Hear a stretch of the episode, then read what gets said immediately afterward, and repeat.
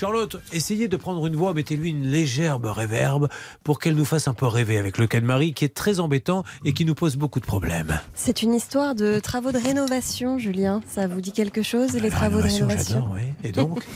Eh bien, malheureusement, elle a fait confiance à Internet. Elle n'aurait pas dû, car son appartement est inhabitable. Vous voyez, on parle souvent de petits dessous à friolant et tout, ça ne sert à rien. Je préfère qu'on me lise un cas comme celui-ci avec une voix douce. Ça me fait beaucoup plus d'effet, maître. Ça vous donnerait des règles d'or? Oui, moi je peux rajouter quelque chose, c'est qu'il y avait l'électricité au plafond. Ah, très bien. Ah oui, c'est le compteur. Oui, c'est le compteur. L'histoire de dingue, rappelez-vous, le compteur électrique. Mais qui Qui a l'idée? Vous avez été là-bas, Pascal? Oui, mais j'avais filmé, c'était assez impressionnant. Et ce dont je me souviens le plus, qui m'avait frappé, c'est en fait le petit lit, la petite chambre qu'elle s'était fabriquée en attendant la, la, fin des travaux. Il y avait un tout petit. Ah, vous avez confondu, c'est parce qu'elle a une poupée Barbie et c'était euh, la maison de Barbie.